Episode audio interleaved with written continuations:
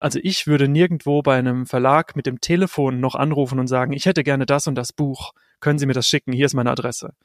Aber genau das passiert mit solchen Abfällen. Also es gibt ganz viele Dinge, die noch analog per Telefon, per Fax, per was auch immer laufen.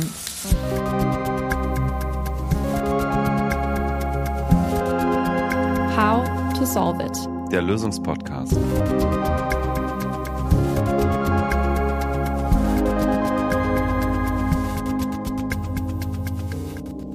Herzlich willkommen zur aktuellen Ausgabe von How to Solve It. Ich bin Stefan Mauer und heute mal wieder alleine von unserer Seite und ich bin verbunden mit Max Meister von Cirplus. Und äh, Max, ihr verbindet Digitalisierung und Recycling. Hallo Max, äh, schön, dass wir uns heute sprechen können. Hi, freut mich auch hier zu sein. Äh, ja, genau das machen wir. Ja, da werden wir gleich noch näher drauf eingehen. Ich stelle dir aber jetzt erstmal die Frage, die wir allen unseren Gästen als erstes stellen. Und zwar, wann hast du zum letzten Mal ein Problem gelöst und welches war das? Wir lösen ja alle irgendwie Probleme andauernd und jeden Tag, glaube ich. Äh, und ich, das letzte Problem, das ich jetzt aber so gelöst habe, würde ich behaupten, war, wir sind gerade an der Planung einer größeren Messe und da war das Problem mit, wie kommen wir denn da eigentlich unter? Und wir haben uns dann überlegt, es ist am Bodensee. Wir schlafen einfach auf der anderen Seite von See. Dann können wir jeden Tag mit der Fähre rüberfahren und abends wieder zurück. Und hat man immer noch schon so einen schönen Trip auf dem Weg und abends auch nochmal.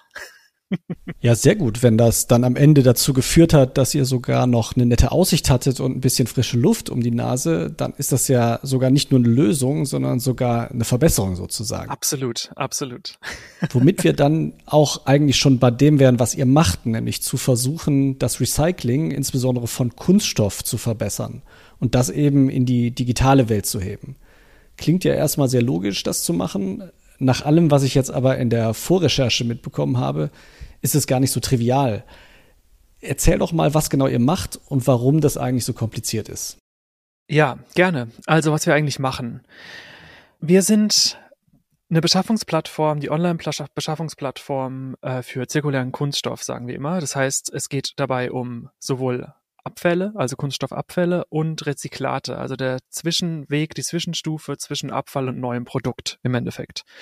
Und was wir machen ist, wir verbinden die Leute, die den Abfall haben, die die Abfallwirtschaft im Endeffekt, mit den Recyclern, mit denen, die daraus neue Produkte machen. Die Converter und Brand Owner am Ende.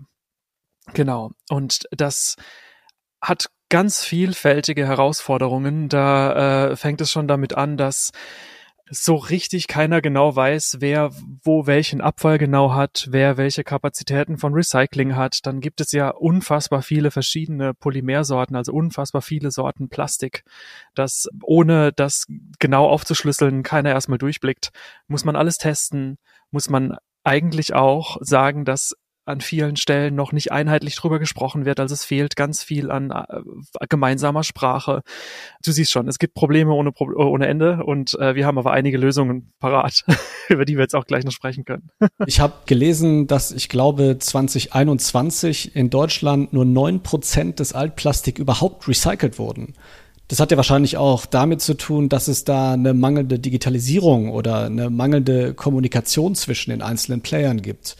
Das ist quasi die Lücke, die ihr zu schließen versucht, richtig? Ganz genau. Also das war der zündende Funke im Endeffekt.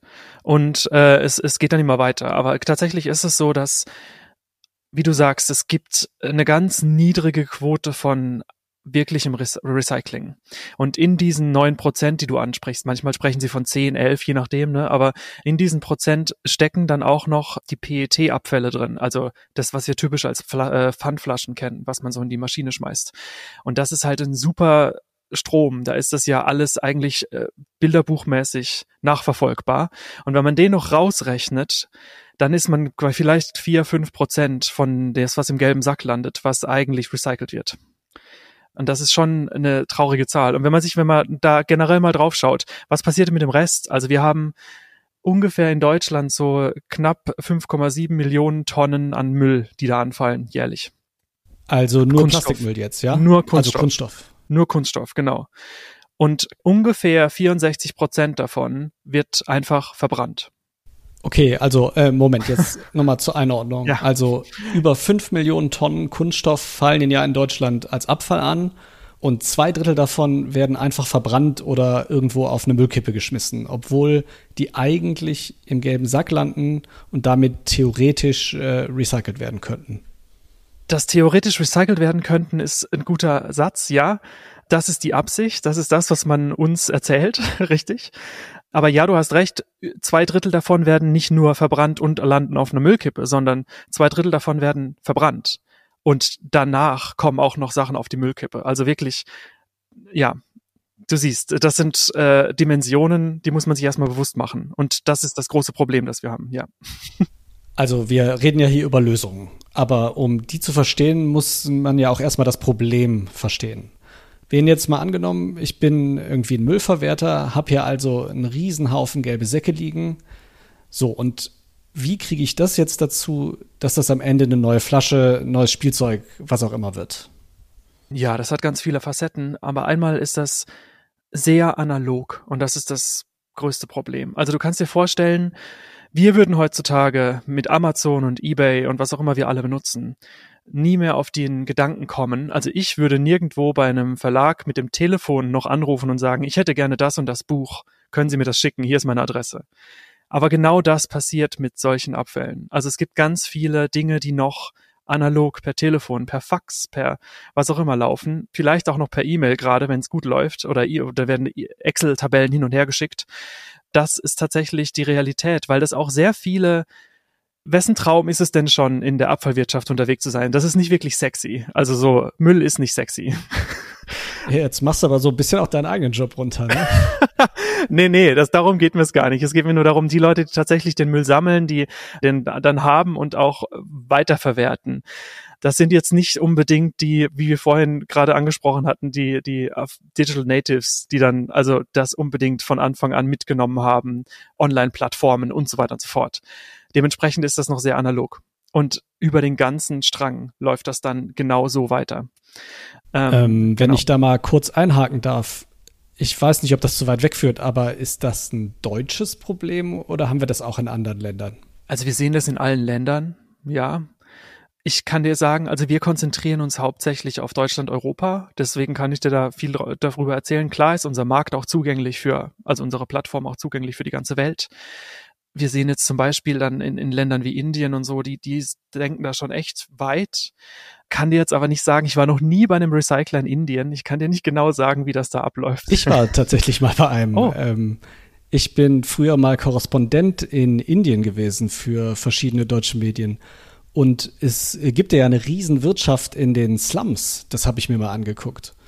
Und ähm, da gibt es so Recycler, die haben das Zeug hergestellt, das, was du jetzt, glaube ich, Rezyklat genannt hast, äh, wo dann am Ende so ganz viele kleine Pellets rauskommen aus diesen Maschinen. Und die können dann ja irgendwie weiterverarbeitet werden. Genau. Und ich habe mir sowas tatsächlich dann in so einem Slum mal angeguckt. Äh, ist aber jetzt auch schon ein paar Jahre her. Äh, und ich weiß jetzt natürlich nicht, wie digital oder nicht digital das gelaufen ist. Aber ich weiß natürlich, in Indien wird einfach sehr viel, sehr pragmatisch gemacht und dann wird es halt auch einfach mal gemacht und eben nicht ewig geplant. Ja, das, das spricht, wenn wir jetzt gerade schon bei dem Thema sind, äh, einmal genau, was sind, was ist Rezyklat überhaupt, wenn wir da jetzt die ganze Zeit drüber reden? Du hast absolut recht, das sind diese Granulate oder Flocken, also Flakes. Manchmal sind die dann auch gepresst oder so, also kommt drauf an, aber meistens sind es diese Granulate und Flakes, über die um die es geht, die in solchen riesigen Säcken dann transportiert werden. Big Bags nennt man die. Das ist das eine. Und wenn du sagst, gerade ja in Indien wird viel pragmatisch gemacht, da haben die auch, äh, was ganz kurzer Ausflug, Gesetzgebung angeht, die haben einfach ein Gesetz erlassen, bis dann und dann müsst ihr so und so viele Prozent Recyclingmaterial in euren Produkten haben. Einfach mal gesagt, wie es genau funktioniert. Gucken wir mal. Aber ähm, finde ich, ist es ein, eigentlich kein verkehrter Ansatz, einfach mal zu sagen, wir müssen das jetzt machen. Tut's.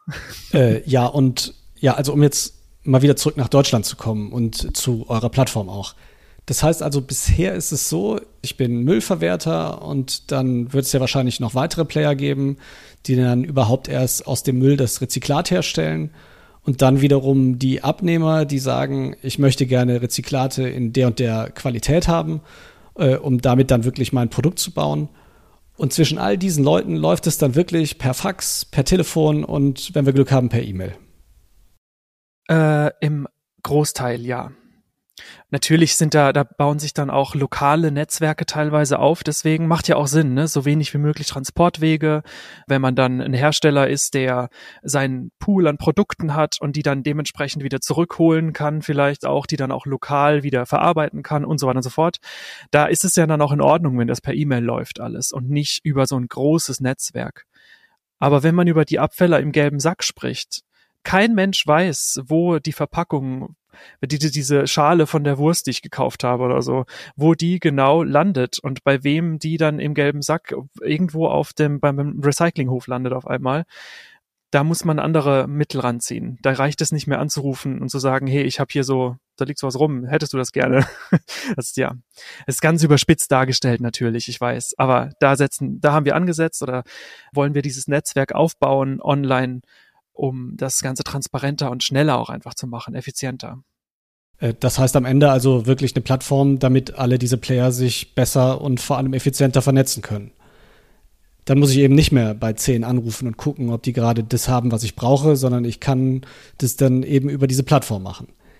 Jetzt ist aber doch schon die Frage, also es wird doch unfassbar viel Kunststoff auch produziert jedes Jahr weltweit. Ich habe irgendwo die Zahl von weltweit 400 Millionen Tonnen gelesen. Ist es nicht auch ein Zeichen dafür, dass es einfach günstiger ist, das Zeug einfach neu zu produzieren und sich eben den Aufwand nicht anzutun, das zu recyceln? Du hast absolut recht, 400 Millionen Tonnen und man sieht auch, das wird nicht weniger. Also in den nächsten Jahren, Jahrzehnten wird sich das laut Vorhersagen verdreifachen. Manchmal sagen, sprechen sie von vervierfachen. Also das wird immer mehr. Ähm, und ja, du sprichst genau das Kernproblem an, warum Rezyklat zu wenig verwendet wird oder also Recyclingmaterial. Weil es immer noch günstiger ist, aus Erdöl neuen Kunststoff herzustellen. Also das, dieses Material, das direkt aus Erdöl hergestellt wird, nennt man Virgin-Material, also ne, jungfräuliches Material. Da ist der Preis einfach günstiger, das zu kaufen anstelle von Recyclingmaterial. Ist eigentlich absurd, wenn man drüber nachdenkt, wenn man so einen Second-Hand-Shop denkt, ne, von Klamotten oder von was auch immer, denkt man sich ja oft, man geht da hin und hat dann die, die zweite Handware zwar, aber günstiger, ist bei Kunststoff nicht der Fall, weil eben diese ganzen Prozesse dazwischen hängen, um aus dem Abfall wieder gutes Material zu machen. Gibt es da denn irgendwelche Durchschnittswerte, an denen man das festmachen kann? Naja, es ist halt so 10 oder 20 Prozent teurer, das Rezyklat zu benutzen. Es kommt stark auf die Marktsituation jeweils an, ne? Und auch auf das Polymer, also eine PP und PE, PET, PVC, was auch immer, da gibt's ja alles Mögliche. Variiert stark, würde ich jetzt auch nicht festmachen, habe ich jetzt keine konkrete Zahl dafür. Okay, aber wir reden hier schon über mehr als ein paar Prozentpunkte, sondern schon über eine Marge, die sich dann für die Leute lohnt, die dann auf das Rezyklat verzichten. Ja, genau, richtig. Also es sind nicht ein, zwei, drei Prozent, es sind eher bei den zehn bis mehr. genau. Das heißt also, wir haben einmal eine Plattform von euch, die eben das erleichtert und wahrscheinlich ja dann auch den Preis senkt, den das nun mal kostet, recyceltes Material zu benutzen. Aber reicht das denn oder ist es schon so, dass neben eben der besseren Vernetzung schon noch weitere Schritte notwendig sind, um da eben die Quote zu verbessern. Ja, ja, genau. Also unser Ansatz ist, dass wir die Kosten für die Beschaffung reduzieren. Darauf haben wir als Marktplatz direkten Einfluss. Das heißt, zu sagen, okay, mit unseren Prozessen seid ihr schneller, kostengünstiger und einfach auch sicherer unterwegs, was auch wieder Kosten spart, wenn ne, nicht das falsche Material ankommt und wir deswegen von vorne anfangen müssen und so weiter. Also in, in Summe reduzieren wir dadurch die Kosten. Richtig. Dazu haben wir dann auch noch Dinge angefangen, sowas wie ähm, Qualitätstests und äh, dass wir helfen, den richtigen Partner zu finden, um das alles noch mal günstiger zu machen und schneller. Reicht auf lange Sicht aber trotzdem noch nicht. Es gibt ein paar Stellschrauben, wo man noch gucken kann. Jetzt heißen wir auch How to Solve It. Das heißt, wir wollen uns ja jetzt hier auch die Lösung angucken. Und da will ich natürlich erstmal mit eurer konkreten Lösung anfangen. Wir haben es ja eben schon mal ein bisschen angedeutet, aber erzähl doch noch mal. Also an welchen Stellen vereinfacht ihr jetzt die Prozesse und wie? Das fängt ganz vorne an. in, ich sag mal, B2B-Marktplatz heißt Business to Business, also ne, ohne dass da ein Konsument drin ist, steht immer ganz vorne, dass die Entdeckung quasi des Materials, wo, wo, also die Discovery, wo finde ich das Zeug, das ich brauche. Und das ist schon mal unser Haupt-Selling Point am Anfang. Wir haben eine riesige Datenbank zusammengestellt wo sich Leute äh, anmelden und ihre Rezyklate online stellen, ihr Material online stellen, ihren äh, Abfall, wie auch immer, dass sie das finden können. Also so die, die Grundidee des Marktplatzes. Und da setzen wir schon mal an, dass wir jemandem mit ein paar Klicks, mit einfachen Filtern ermöglichen, das zu finden, was er sucht. Natürlich ist das Material jetzt nicht wie so einfach wie eine Amazon-Bestellung, weil dass da steht andere Summen dahinter und man muss auch ganz genau wissen, was da drin ist. An äh, Additive gibt's dann da, Farbmittel, also verschiedene Färbungen und ganz viele Details noch dahinter, die man noch beachten müsste. Dementsprechend helfen wir den Leuten dann auch an der Stelle, den interessierten Käufern, nenne ich es jetzt mal, dass wir hier Tests anbieten auf der einen Seite, dass wir sagen, okay, äh, schreibt uns an, wir testen für euch das Material, wir arbeiten dazu mit verschiedenen Prüflabors zusammen, um euch so schnell wie möglich auf die einfachste Art und Weise dann eine, eine genaue Zusammensetzung des Materials geben zu können. Dazu ermöglichen wir es auch auf unserer Plattform, auch mit nur ein paar Klicks relativ einfach Samples, also Proben zu bestellen. Das heißt, jemand kann eine bestimmte Menge, das sind dann immer so, keine Ahnung, 50 Kilogramm, 100 Kilogramm, was auch immer die wollen, zu bestellen, um das mal über die Maschine laufen zu lassen bei sich. Einfach zu gucken, läuft das. Was auch normalerweise einfach ein längerer Prozess ist, per E-Mail hin und her. Und das alles nur ein paar Klicks. Das sind jetzt zwei konkrete Beispiele. So haben wir den ganzen Prozess der Beschaffung im Endeffekt, versuchen wir abzubilden. Wir sind ja auch noch dabei, uns immer stetig weiterzuentwickeln. Uns fallen auch immer wieder Punkte auf, wo wir denken, okay, das fehlt noch, da müssen wir noch ein bisschen mehr anbieten können, da müssen wir noch hier drehen und so. Klar, aber diese ganze Customer Journey, ne, nennen wir das dann immer, dass wir die abdecken können und so einfach und so schnell wie möglich. Genau. Das heißt aber, ihr verbindet sowohl die Abfallverwerter als auch die Rezyklathersteller, als aber auch letztendlich die Produzenten. Ja, es ist ein, ein dreiseitiger Marktplatz, nennt man das dann manchmal. Also, dass wir drei verschiedene Player haben, weil die Recycler stehen in der Mitte im Endeffekt. Die Recycler können bei uns kaufen und verkaufen, genau. Und das Ganze funktioniert ja, wenn ich das richtig verstanden habe, auch nur mit einem gewissen Volumen. Ähm, ja. Wie habt ihr das überhaupt geschafft, diese Relevanzschwelle zu überschreiten? Ja, genau, da habe ich so ein paar Zahlen, die wir dann immer nennen können. ähm, und wir, wir haben quasi im Moment grob, es schwankt natürlich, aber grob vier Millionen Tonnen an Material auf der Plattform gerade ist ungefähr 3000 ein paar mehr Unternehmen, die da online sind und äh, das Ganze dann über 100 Länder verteilt, 100 plus Länder. Wir konzentrieren uns, wie gesagt, auf den europäischen und den deutschen Markt.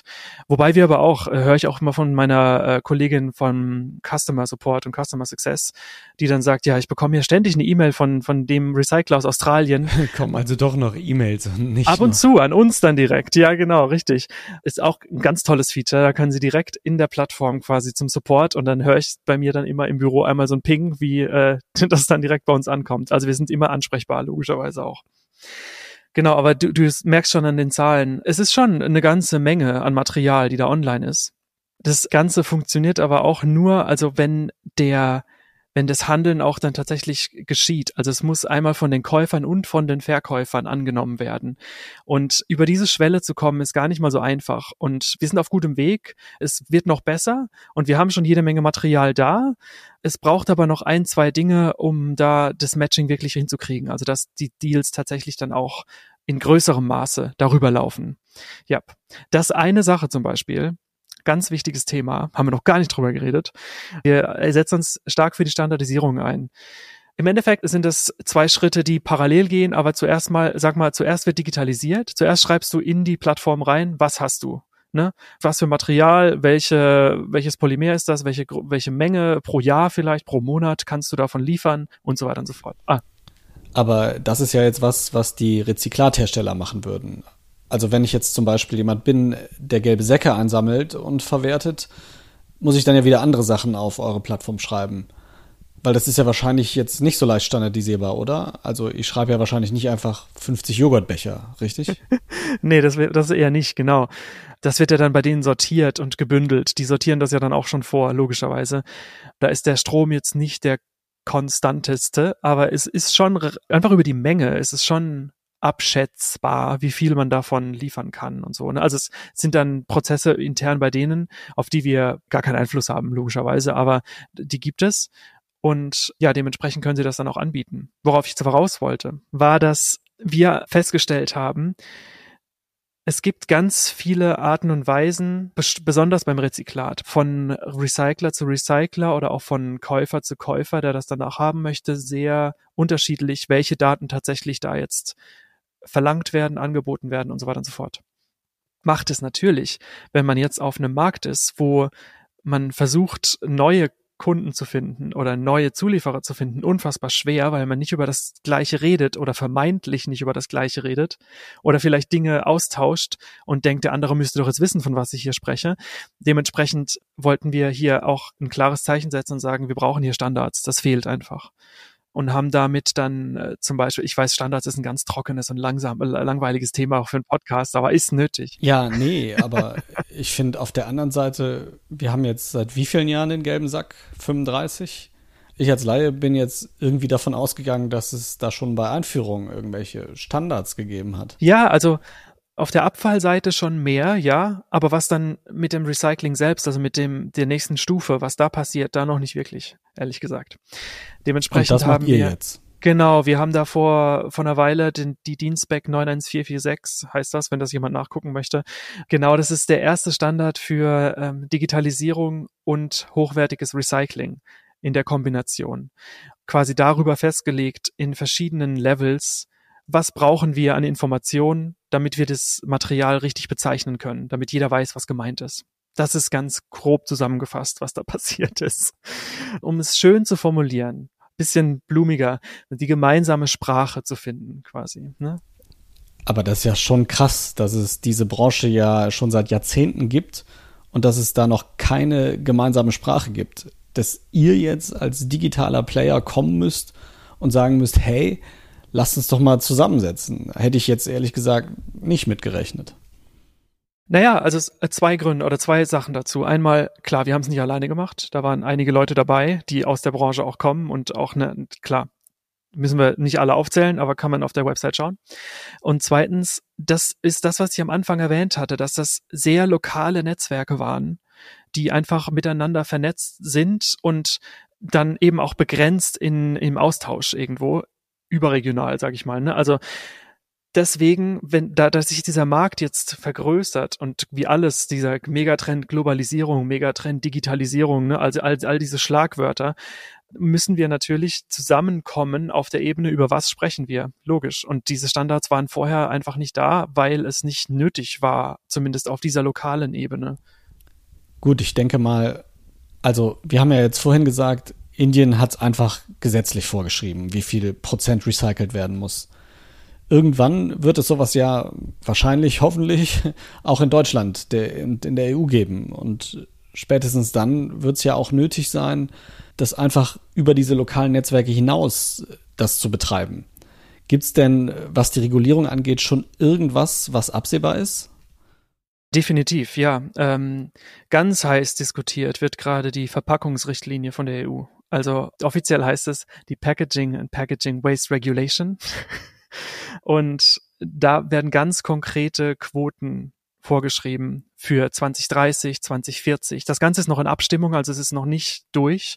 Aber da reden die von teilweise je nach Verpackung und so weiter und so fort. Aber äh, geht es um Quoten im Bereich von 30, 40, 50 Prozent, die diskutiert werden von Recyclingmaterial in neuen Verpackungen da sind wir meilenweit entfernt, aber einfach der Zeitrahmen ist nicht mehr so weit. Also wenn wir über 2030, 2040 sprechen, das ist nicht mehr ewig. Und da das System dermaßen umzubauen, ist eine riesige Herausforderung. Nö, auf jeden Fall. Das sind ja wirklich heftige Zahlen. Und wenn man das dann mit der aktuellen Quote von 10% recyceltem Kunststoff vergleicht, da haben wir ja wirklich was ganz Schönes vor uns. Wo seht ihr denn? Man könnte ja jetzt ja, denken, bitte? ja, Verpackungen, gut, das ist ja nicht so viel. Verpackungen sind absolut der größte Anteil an Kunststoffmüll, der anfällt. Der große Block an Kunststoffmüll, der anfällt, kommt aus dem Verpackungssektor. Darf man auf keinen Fall vernachlässigen. Das heißt, eigentlich wäre ja noch wichtiger, als das zu recyceln, das, worüber wir gefühlt seit Jahrzehnten schon sprechen, Verpackungsmüll reduzieren. Aber ähm, da hast du jetzt gesagt, das wird sich eher noch verdrei, vervierfachen. Ähm, da sind wir eher auf dem anderen Weg anscheinend. Ja, da gibt es natürlich auch Initiativen, die in die Richtung gehen. Und man muss auch einmal sagen, ne, also bei, wir sprechen jetzt über Circular Economy, das heißt also Kreislaufwirtschaft. Und Früher waren es drei, mittlerweile werden fünf oder sieben teilweise Prinzipien genannt. Äh, ne? Reduce, Reuse, Recycle. Also zuerst vermeiden im Endeffekt, wiederverwenden und danach kommt erst das Recycling. Das heißt, ganz oben steht, wir sollten einfach so wenig wie möglich davon überhaupt erstmal verwenden, benutzen. Klar, wir sehen uns auch definitiv als Marktplatz innerhalb des Recyclings an dritter Stelle, was das angeht. Logisch. Bei vielen Produkten ist es aber einfach auch, haben wir jetzt auch in der Pandemie wieder gesehen, ist es einfach nötig.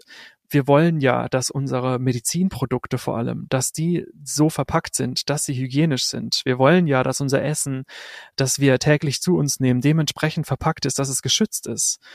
Klar, also Pappverpackungen für Äpfel oder sowas oder loses Obst kann man sprechen. Aber sobald wir da zu Flüssigkeiten kommen oder ähnlichem. Ja, also es wird sich nicht alles vermeiden lassen. Deswegen braucht es das Recycling, verstehe ich. Ähm, und du hast jetzt eben von dem Zeitrahmen gesprochen.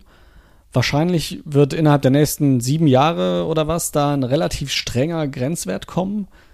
Ist es denn dann überhaupt schaffbar? Und welche Rolle könnt ihr dabei spielen, dass wir diese große Transformation auch wirklich schaffen? So, ich bin jetzt mal optimistisch und sage ja, das ist natürlich alles schaffbar. Ja, wir ähm, müssen dazu nur ganz viel in Bewegung setzen, wo jetzt auch, also man sagt ja sonst immer, der Gesetzgeber muss, der Gesetzgeber muss und ja, der Gesetzgeber muss, ist richtig. Aber er setzt viele gute Impulse, gerade von der Europäischen äh, Union da hapert es dann ganz oft an der Umsetzung, an den Details und so weiter. Aber da, da kommen wir wieder zurück, was wir am Anfang gesagt haben. Wir müssen uns klare Ziele stecken und die Umsetzung muss dann sich dementsprechend eben, die, die muss man dann ausarbeiten, über die Details noch sprechen und so, aber dass wir diese Verpackungsflut, diese Plastikflut in unserer Umwelt und auch die damit verbunden, haben wir noch gar nicht drüber geredet, aber die, die, die CO2-Ausstöße, die damit verbunden sind, ne, das auch zu reduzieren, das hat ja direkten Einfluss auch auf den Klimawandel und so. Also da sind sich ja alle einig, dass wir daran arbeiten müssen. Und welche Rolle könnt ihr spielen, diese Transformation zu unterstützen oder mitzugestalten? Da möchte ich auch, man merkt schon, ich bin, ich bin EU-positiv scheinbar, auch nochmal auf was, was hinweisen, was die EU sagt. Die Kommission hat vor zwei Jahren schon gesagt, dieses ein Twinning-Prinzip einzuführen oder über ein Twinning-Prinzip mehr zu sprechen. Das heißt einmal, jeder weiß, wir brauchen eine grüne Transformation. Aber jeder weiß auch, dass wir ohne eine digitale Transformation, die parallel dazu passiert, die grüne Transformation nicht tragen können. Also die Digitalisierung für sich alleine bringt überhaupt nichts. Es ist richtig. Also wir Digitalisieren für Selbstzweck ist Quatsch. Aber eine grüne Transformation, die nicht vernetzt ist, international, bringt uns nichts. Sie funktioniert nicht. Und dementsprechend sehen wir uns halt auf der Seite, das befähigen zu können, diese grüne Transformation besser mit unseren Ressourcen umgehen zu können und so weiter und so fort.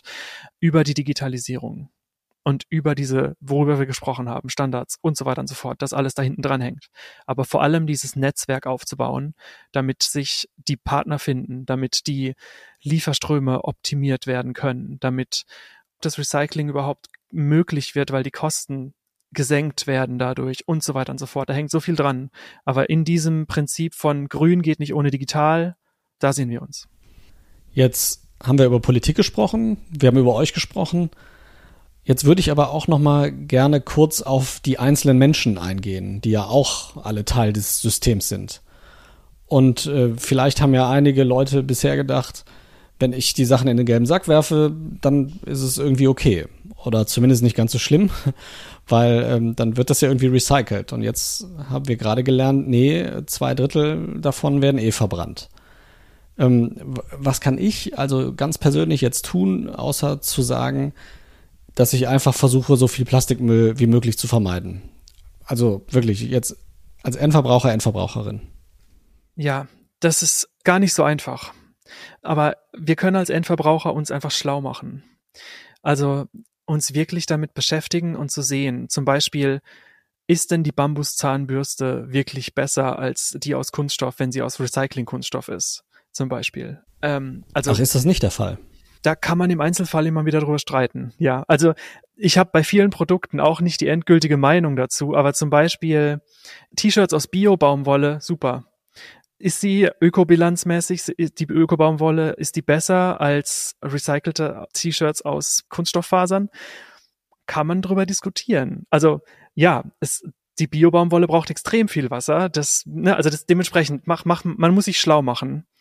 Und dann. Das heißt aber, also wenn ich das jetzt mal so versuche, so ein bisschen zu verallgemeinern, sagst du ja eigentlich nicht den Kunststoff an sich verteufeln, aber neuen Kunststoff kritisch sehen. Also Richtig. eigentlich das, was ihr auch macht. Richtig. Also dass ihr sagt, wenn man darauf achtet, dass es recycelt ist und dann vielleicht auch nicht um die halbe Welt geschippert ist, bevor es recycelt wurde, dann äh, kann das eine bessere Ökobilanz haben. Also dann kann man sich als Konsument, Konsumentin das auch mit einem besseren Gewissen kaufen. Ähm, gibt es denn da schon irgendwelche Standards? Also, dass ich als Endnutzer, Endnutzerin das irgendwie sehen kann, ob das nun recycelte Kunststoffe sind oder eben neu produzierte? Naja, also die Verkäufer, die Markenbesitzer im Endeffekt, die Markenartikler, die haben daran ein Interesse und werden das im Zweifel draufschreiben. Also, dass das das Recyclingmaterial ist. Momentan gibt es da noch keine Garantie für, also ich kann da noch keinen QR-Code scannen oder so auf der Packung und sagen, hey, das ist alles recyceltes Material. Nö. Da ist man tatsächlich dran. Da gibt's dann so Themen, nur dass sie einmal erwähnt wurden, digitaler Produktpassport oder digitaler Zwilling, die dahinter hängen und oder solche Dinge. Gibt es auch schöne Modelle, finde ich super. Aber aktuell ist da noch nichts. Wir können noch nicht durch den Supermarkt laufen und uns sagen, ja, das und das und das Produkt ist jetzt zu so viel, so und so viel Prozent, 100, also absolut recycelt. Nur wenn der Produzent uns das draufschreibt, müssen wir das halt auch glauben. Okay, ähm, also noch keine Siegel, aber zumindest gibt es erste Hersteller, die sagen, okay, das ist mir irgendwie wichtig für mein Branding, ich möchte es auf mein Produkt schreiben. Und dann müssen wir halt hoffen, dass es stimmt. Das ist das eine. Und natürlich gibt es so Dinge wie der blaue Engel oder grüne Punkt und so weiter. Ne? Also darauf kann man sich natürlich auch verlassen, logischerweise, was dann dahinter steht. Und wie gesagt, da muss man sich dann im Einzelfall nochmal einlesen, was genau das heißt. Aber da gibt es schon eigene einzelne Organisationen, die das dann nachprüfen und zertifizieren, aber es ist eben noch nicht allumfassend. Also ich kann noch nicht bei jedem beliebigen Produkt das jetzt sehen. Letzte Frage. Äh, was steht für euch Cirplus als nächstes an auf diesem Weg? Unsere nächste große Baustelle, die wir jetzt gerade angehen, ist, äh, wir sind in den Startlöchern für einen neuen Service, den ich schon angesprochen hatte. Und zwar das ganze Testing as a Service, also dass Kunden zu uns kommen können und sagen, hey, wir brauchen die genaue Zusammensetzung von diesem Material, hilf uns, das so schnell wie möglich, so günstig wie möglich zu bekommen. Weiterhin sind wir natürlich in verschiedenen Forschungsprojekten mit involviert, genau zu den Themen, die ich gerade eben erwähnt hatte, zu digitaler Produktpassport, alles was, was die Nachvollziehbarkeit des Produktes an sich belangt. Und also ganz aktuell, ich weiß gar nicht genau, wann das jetzt ausgestrahlt wird oder wann ihr, wann ihr euren Podcast hochlädt, sind wir gerade dann dort tatsächlich am Bodensee auf einer Messe und äh, stellen genau das vor. Und da kann man dann jetzt auch schon unser neues Design begutachten, weil wir quasi unser Design komplett umgeändert haben, um, ich sag mal, die erwachsenere Version von Surplus zu repräsentieren jetzt. Ich finde, das ist gar kein schlechtes Schlusswort. Ähm, die Branche muss langsam erwachsen werden und ihr seid jetzt da und ihr werdet auch erwachsener. Max, ähm, ich danke dir ganz herzlich für das Gespräch. Ich habe eine Menge über Kunststoff gelernt und äh, befürchte, ich muss noch vieles mehr lernen. Aber äh, das war ein wirklich guter Deep Dive. Ähm, wir werden es weiter verfolgen, wie es mit Zirplus weitergeht. Äh, und vielleicht wird dann ja auch irgendwann mein Plastikmüll über eure Plattform gehandelt. Ja, das würde mich freuen. Danke dir vielmals für die Zeit auch. Dankeschön. Ciao. Ciao.